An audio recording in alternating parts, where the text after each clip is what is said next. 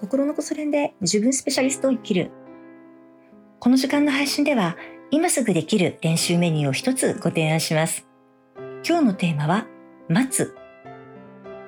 今日の練習メニューは、自分でどうにかしようとするのをやめる。そういう練習です。えっとね、何かがないなと思って探してるとき、あと答えを知りたいなと思っているとき、うん、うまくいく方法を探しているとき、うん、とにかくどうにかしなきゃと思っているとき、うん、そういう時が今日の練習メニューを試してみる絶好のチャンスです。今日はね、やってくるまで待つ。うん、出てくるまで待つという練習をね、してみましょう。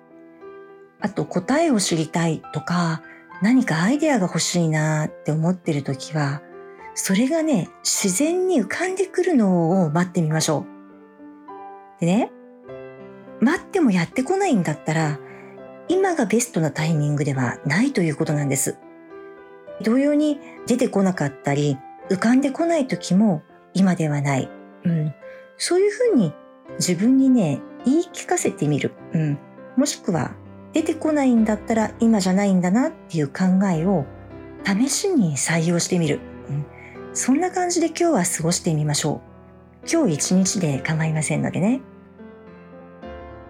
あの、あたふたしたり、慌てたりとかして、自分でどうにかしようとするのを、ちょっとやめて、待つ。うん。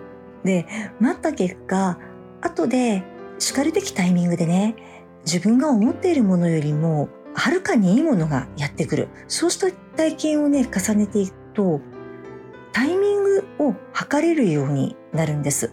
うん。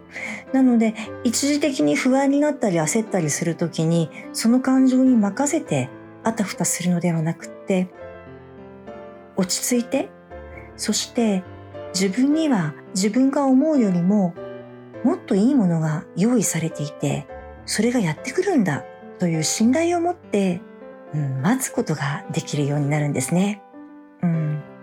でね、人生を信頼して、そして必要以上に自分から動かない、うん、そういうスタンスで生きられるようになると、私たちは未来に対する準備から解放されて、今目の前の時間をとっても楽しめるようになります。うん。そうするとね、うん、未来の準備に明け暮れて見えなかったものが見えてくるんですね。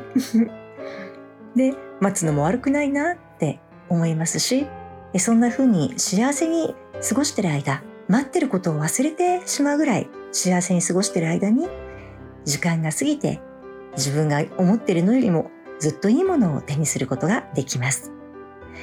えこの練習もね、結構、うん、結構 練習しがいがあるっていう感じかな。なので、また時間を空けて、え繰り返しご提案したいと思います。ということで、今日の練習メニューは、待つ。